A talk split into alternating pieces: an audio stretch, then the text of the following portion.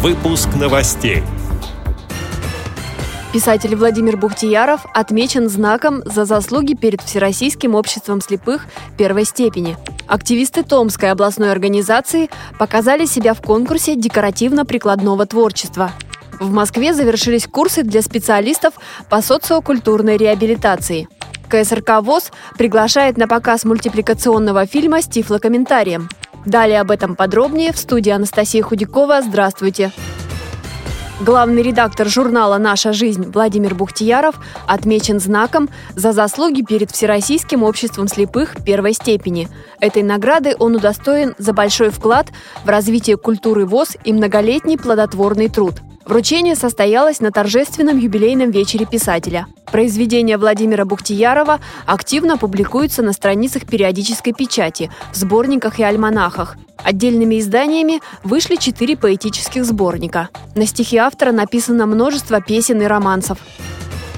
Томская областная организация ВОЗ ведет активную культурно-массовую работу с местными организациями. Недавно там успешно прошел конкурс декоративно-прикладного творчества. Участие в нем приняли представители общества из отдаленных населенных пунктов региона. Подробнее рассказала председатель культурно-массовой комиссии региональной организации ВОЗ Людмила Алексеева.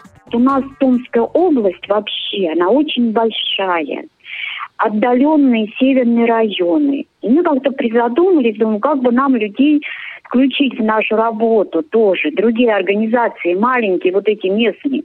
И мы придумали такой как бы конкурс. И вы знаете, у нас прислали поделки с самых отдаленных районов, куда доберешься, вот буквально 10 часов надо ехать на автобусе, переправа через реку большую окна. Это было не просто поделки.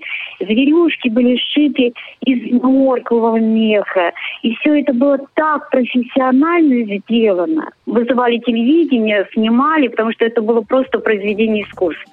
Второй конкурс, в котором активисты ВОЗ показали себя, литературный. В нем состязались авторы рассказов, эссе и очерков. Их работы будут опубликованы в сборнике материалов, который Томская областная организация ВОЗ планирует выпустить совместно с научной библиотекой имени Пушкина.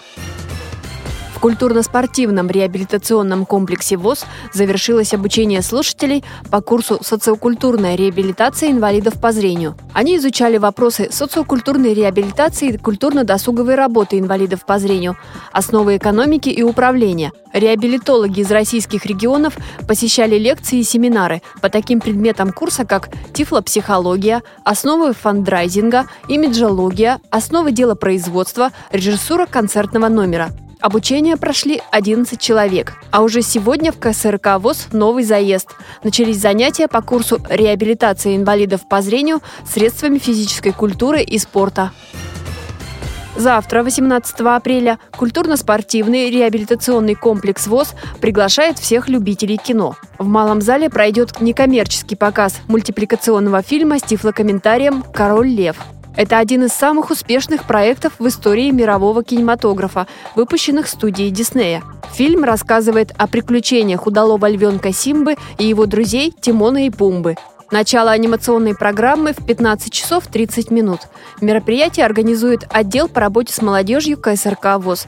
С этими и другими новостями вы можете познакомиться на сайте Радио ВОЗ. Мы будем рады рассказать о событиях в вашем регионе. Пишите нам по адресу новости собака ру. Всего доброго и до встречи!